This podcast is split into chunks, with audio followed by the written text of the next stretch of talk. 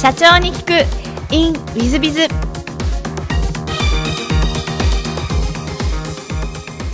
本日の社長に聞く。インウィズは株式会社ステムリム代表取締社長岡島正恒様でいらっしゃいます、え経歴の方をまずはご紹介させていただきます、東京理大大学卒業後住友銀行にご入行。現在の三井住友銀行でいらっしゃいます、その後住友キャピタル証券、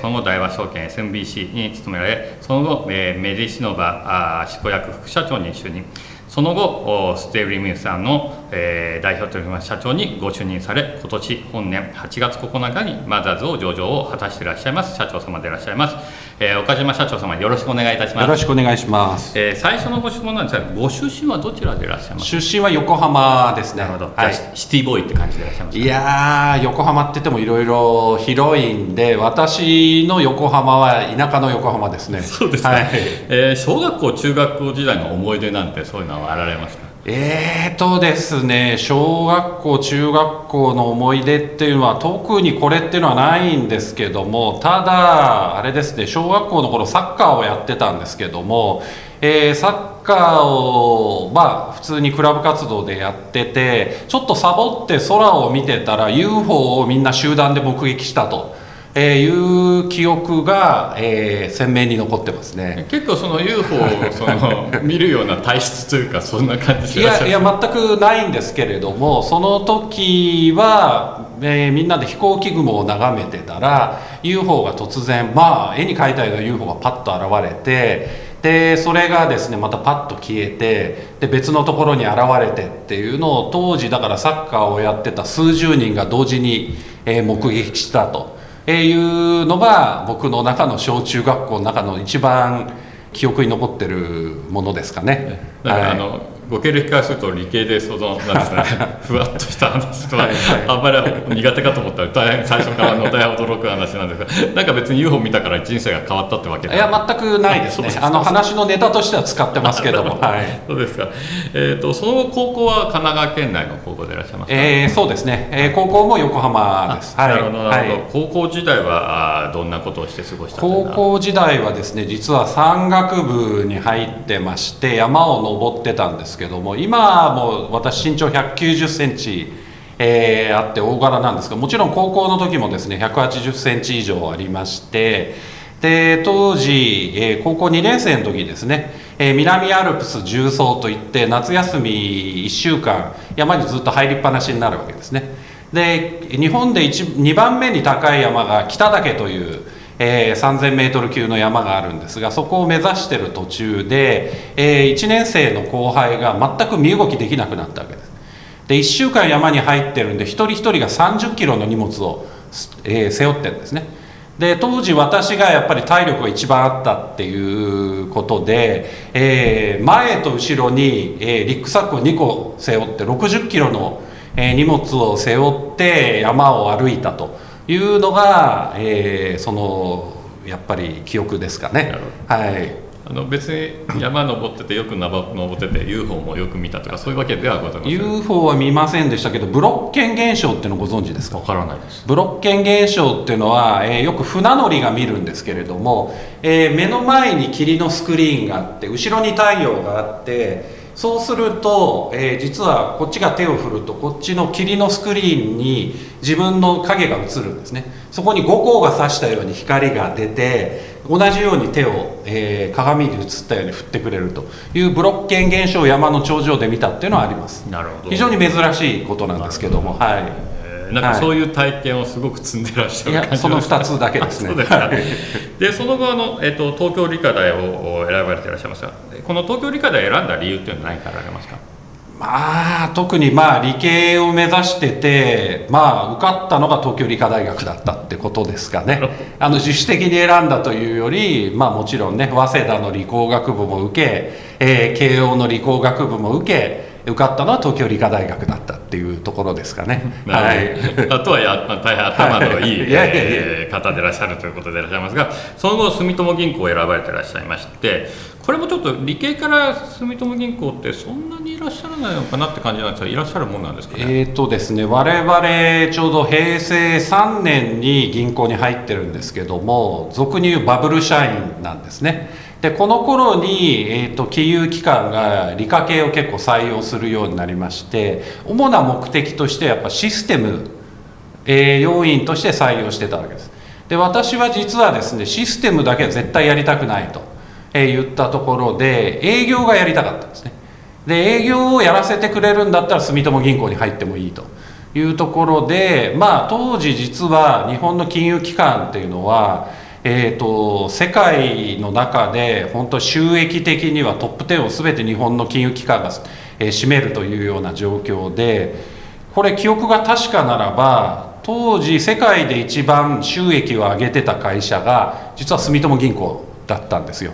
で格付けも、えー、スタンダードプアーズムーディーズで、えー、トリプル A でで一番儲かってる会社で給料も高くてどうせ働くんだったら給料の高い会社で働こうという非常にシンプルな発想でしたね。なるほど、はい、でも住友銀行というと私のイメージは、えー、まあ、日本でトップクラスの営業がきついノルマのきつい会社というイメージなんですが、はい、そこで営業やろうと思った理由は何かあられるんですか？これはですねあんまりイメージが良くないんでどうかなと思うんですけど私大学1年生の時にえーと、実は中学生向けの教材のセールスっていうのを、えー、夏休みやった期間がありましてここでえらい短期間で稼いだわけですね。で俗に言う飛び込み営業なわけです。知らない個人の家に飛び込んでって営業をやってえー、それもですねもともと営業ということで、えー、募集してたんではなくて、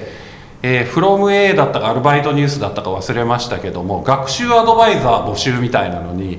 で引っかかりまして、えー、日給歩合制で7000円から8000円以上みたいな、えー、触れ込みで行ってみたら何のことはないセールスでただし中学校のお子さんにちょっと勉強を教えながら、えー、教材をセールスするみたいな。ものでこれがですね自分が営業にすごく向いてるんだなっていうのを気づかされた瞬間で、えー、どうせやるんだったらまあ営業で、まあ、最もきついところが最もある意味目立つところだからここに飛び込んでみようという発想ですね。なるほど、はいまあ、あの東京理科大のあの学生の中でその飛び込み営業のバイトした方は非常に少ないと思うんですけどもなんかこうあの周りの方々と随分違うみたいな雰囲気にならなかったもんですか？あのそれはあったかもしれませんね。えーとまあ、たとは言ってもやっぱ大学時代もそういった意味では仲間を集めて、えー、サークルを作ったり、えー、そういう活動はしてましたので。まあそれがかえって良かったのかもしれませんね。なるほど、はい、あの銀行時代はあのどんなことして過ごしたなんていう思い出なんてございますか？銀行はですね最初、まあ、みんな支店に配属されるんですけれども支店に配属されて、まあ、最初やっぱり営業に出されてですね。それはある意味僕にとっては住友銀行って看板を背負っての営業っていうのはなんて楽なんだろうと。ピンポンって鳴らしても住友銀行ですとそこの支店のものですがって言ったらみんなドア開けてくれるわけですね。これは飛び込み営業の教材のセールスに比べればぐんと楽だったんですけれども一緒に、えー、支店に配属になった同期はえらい苦労しましてやっぱりそんな営業なんて普通はやったことないですからあのだいぶそれはめげてたようでしたけどもそういった意味では最初の営業はすごく楽しくやっててでその後、えー、そこの支店長が良かれと思って本店のシステム開発部ってところに移動させられたわけですねこれは私本意ではなかったわけです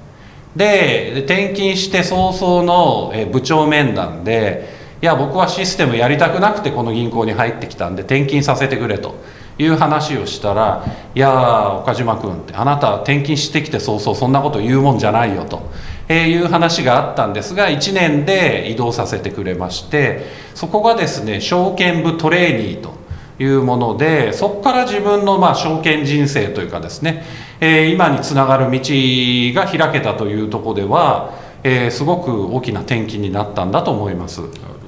その後住友キャピタル証券大和証券って言ってる言ってらっしゃるんですが、はい、証券側ではどんな業務をやられてらっしゃったんですか？証券側ではですねまずその証券部トレーニーっていうところで、え非常に勉強になったのは半年間証券部で半年間、えーと、市場営業部というところで証券の企画をやったわけですね。そこはそのデリバティブ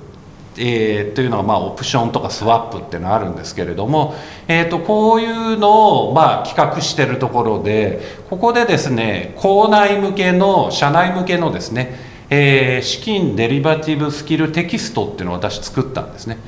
でそういう実は理系の要素っていうのは実はそういうデリバティブとかスワップとかオプションっていうのは基本がやっぱ確率統計なんです。でたまたま自分がやってたのが確率統計だったんで、えーと、こういったところはですね非常に自分に適性があるなと。いうところで住友キャピタル証券に1年後に出るんですけれども、えー、ここではですねやっぱりその技術を使って、えーと、当時担当してたのは事業会社を担当してまして事業会社でさまざまなニーズがあるんですね。え自分のところが輸出の業務があってこういうまあ為替のリスクを取っててこれを逆手に取ったような運用商品がないかとかっていう相談を受けてこれをだからオーダーメイドで、え会社さんのニーズに合わせたような、え仕組み債とかですねそういったものを作って販売してたっていうのが住友キャピタル証券の業務ですね。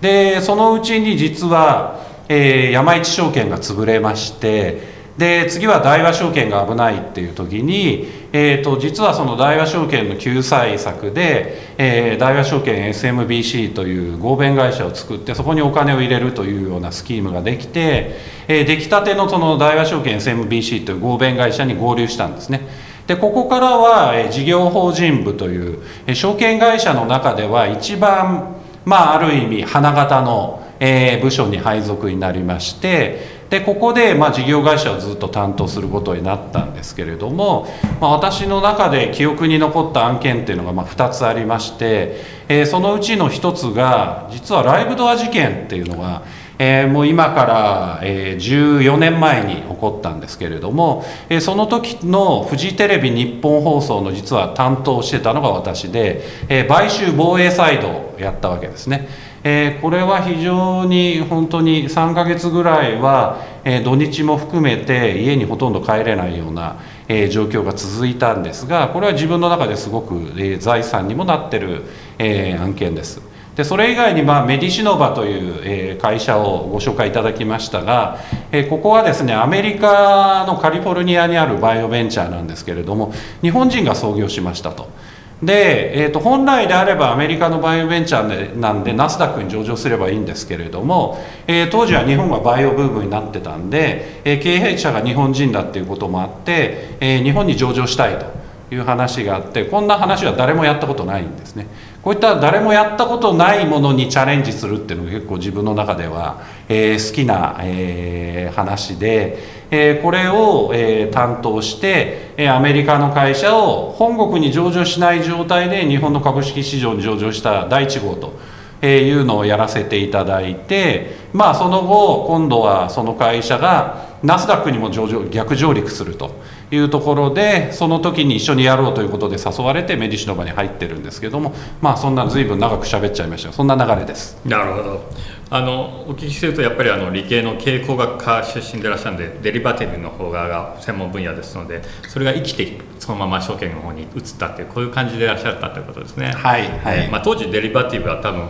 流行りっちゃ流行り流行りでしたね、はい、そんな感じでいらっしゃいますよね、はい、でその後はそうするといわゆる上場に関しての、えっとまあ、ある意味順次をされたのは大和証券 SMBC はいはい。そうですね。はい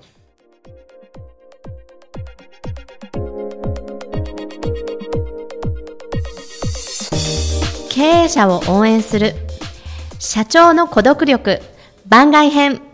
本日の社長の孤独力番外編は資産運用をしたい。やりたければ個人のお金でやれというテーマでございます、まあ、資産運用したいというふうに考える社長さんはあまあまっとうっちゃまっとうでございます。あ社長様の方から株式をやったりとかしてらっしゃると思います。でその時の注意点としては、私としてはぜひあの資産運用はご自由にさせていただいていいんじゃないかなというふうに思ってます。えー、株式であっても、えー、それこそ不動産であっても、今、東京や沖縄だったら不動産は大変、えー、うまく運用できると思いますので、そういうのはあり得るんじゃないかなと思います。もちろんフィリピンや、えミャンマーやいろんなところでやってる方もいらっしゃいますので、そういうふうには思います。でしかしながらそれをですねやっぱり会社としてやるのはですね私はちょっと違うんじゃないかなと思いますやっぱり個人でやるべきじゃないかなというふうに思ってますえー、私は昔100年以上続く企業の研究をしていろんな本を読み漁った時に書いてあったところで、えー、本業に集中しようという家訓がある企業が100年200年300年、えー、継続しているケースが非常に多いようです。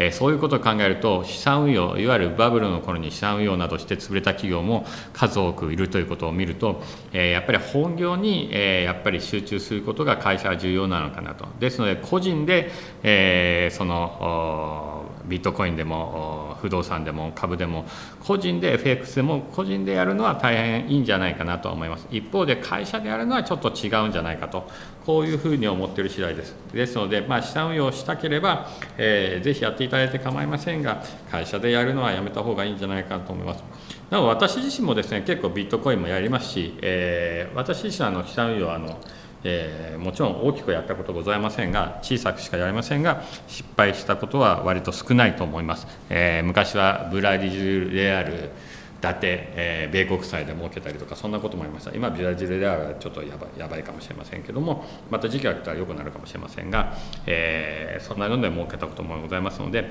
まあまああの私は遊び程度というか多少個人としてやるという分には、えー、いいんじゃないかなとは思っておりますのでぜひ個人で、えー、儲けていただければというふうに思ってます、えー、本日の社長の孤独力番外編はここまで。また来週。